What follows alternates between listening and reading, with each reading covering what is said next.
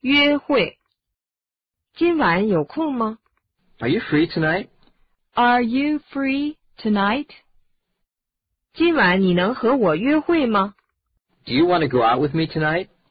Do you want to go out with me tonight? 愿意和我一起去看电影吗 Would you like to go to the movies with me? Would you like to go to the movies with me? 我们喝点茶什么的吧。 Let's have tea or something. Let's have tea or something. 能陪陪我吗 Please keep me company for a while. Please keep me company for a while. 我想请你去看演出。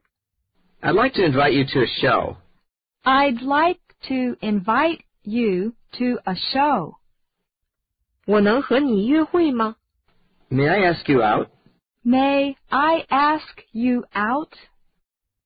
你是想和我约会吗 Are you trying to pick me up? Are you trying to pick me up?